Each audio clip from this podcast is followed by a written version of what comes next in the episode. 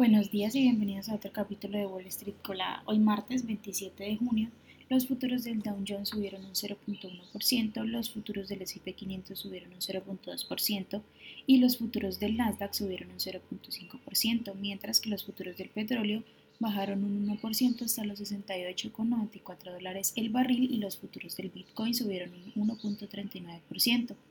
En el calendario económico de hoy a las 10 a.m., se publicará la confianza del consumidor.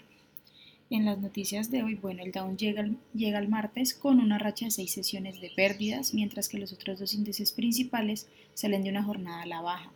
El S&P 500 bajó un 0.5%, mientras que el Nasdaq bajó un 1.2%. Con todo y esto, las acciones van camino a terminar un mes y un trimestre al alza. Los principales responsables de la política monetaria mundial van a acudir a Sintra, Portugal, para el retiro anual BCE sobre la banca central. La conferencia reúne a los gobernadores de bancos, académicos y responsables de los mercados financieros, entre otros, para intercambiar opiniones sobre la cuestión de la política económica en la actualidad. En otras noticias, el presidente Joe Biden ha anunciado los detalles de una inversión federal de 42 mil millones para ampliar el acceso a Internet de los estadounidenses. El dinero se va a liberar poco a poco por etapas y deberá proporcionar incentivos adicionales a los grandes proveedores de banda ancha como Comcast, que cotiza con el ticker CMCSA, Charter, que cotiza con el ticker CHTR, ATT, que cotiza con el ticker T, Verizon, que cotiza con el ticker VZ, y también T-Mobile, que cotiza con el ticker TMUS. Meta, que cotiza con el ticker META, lanzó una oferta de suscripción de BR por 8 dólares el mes. El servicio MetaCus Plus ofrecerá a los usuarios dos títulos de realidad virtual cuidadosamente seleccionados por la compañía cada mes y estará disponible a partir del mes de julio. Lordstown Motors, que cotiza con el ticker RIDE, se acogió al capítulo 11 de la ley de bancarrota, lo que ha provocado una caída del 52% en sus acciones durante el pre-market. Entre otras noticias, la compañía presentó una demanda contra la empresa taiwanesa de electrónica Foxconn por un presunto incumplimiento de sus compromisos, alegando que no cumplió sus promesas de invertir hasta 170 millones en la compañía.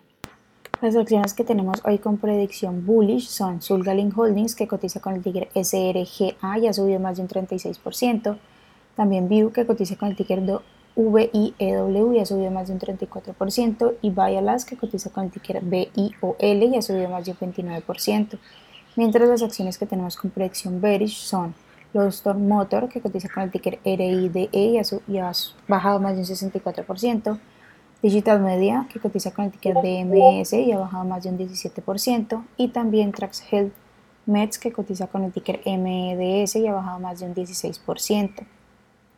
Esas son las noticias que tenemos hoy. Para antes de que abra el mercado, les recordamos que pueden encontrarnos en todas nuestras redes sociales como arroba Spanglish Trades y además visitar nuestra página web www.spanglishtrades.com para que no se pierdan ninguna noticia en actualización del mundo de la bolsa de valores, por supuesto como siempre en español. También quiero recordarles que ya están disponibles los cupos de registro para nuestro seminario, nuestro bootcamp Secretos del Day Trading, que se llevará a cabo el 26 y 27 de julio.